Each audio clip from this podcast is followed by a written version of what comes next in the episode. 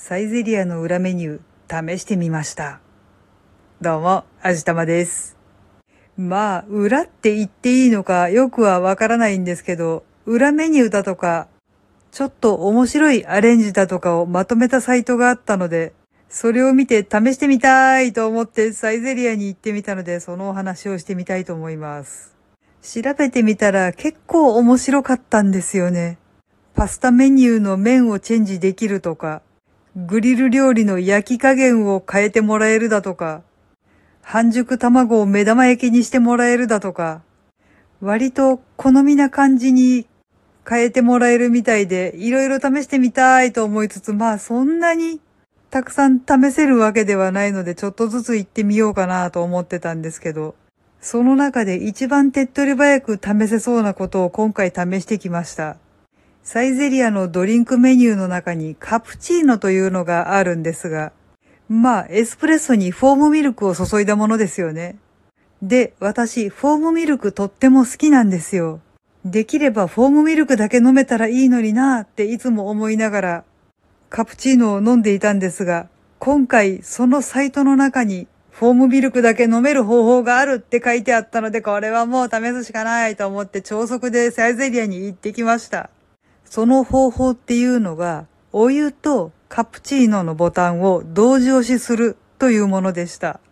そうしたらフォームミルクだけ出てくるっていうことだったんで、早速試してみたんですけど、結果は大失敗でした。普通にカプチーノしかできませんでした。つまりコーヒー出てきちゃったんですよね。まあ、作ってしまった以上責任持って全部飲んだんですけど、どうだったんだろうなあまりにもやる人が多かったもんだから、サイゼリアが仕様を変えてしまったのかもしれないっていうのは考えたんですけど、よっぽどやり方が悪かったのか、どうなんだろうなでも、そこで夫が明暗を考えついてくれました。カプチーノってまずフォームミルクが先に出てきて、それが一段落したら、上からエスプレッソが注がれる仕様になっています。なので、フォームミルクが注がれきったそのタイミングでカップを取り替えたら、純粋にフォームミルクだけ入ってるカップと、エスプレッソだけが入ったカップができるというものなので、これはやってみる価値があると思って早速夫にやってもらったら見事に成功しました。そう、フォームミルクだけ入ったカップが出来上がったんですよ。で、エスプレッソの方はどうしたのかっていうと、夫が美味しく飲み切ってくれました。ありがとう旦那様。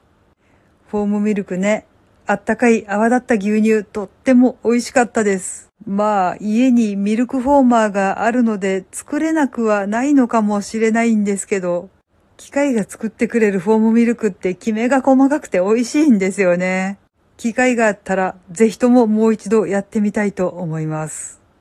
そして他の裏メニューもぼちぼち試していきたいと思います。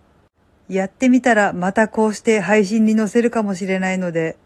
あまり期待しないで待っててもらえるととても嬉しいです。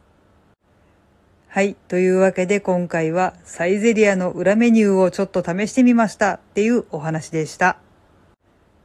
この番組は卵と人生の味付けに日々奮闘中の味玉のひねも姿りでお送りいたしました。それではまた次回お会いいたしましょう。バイバーイ。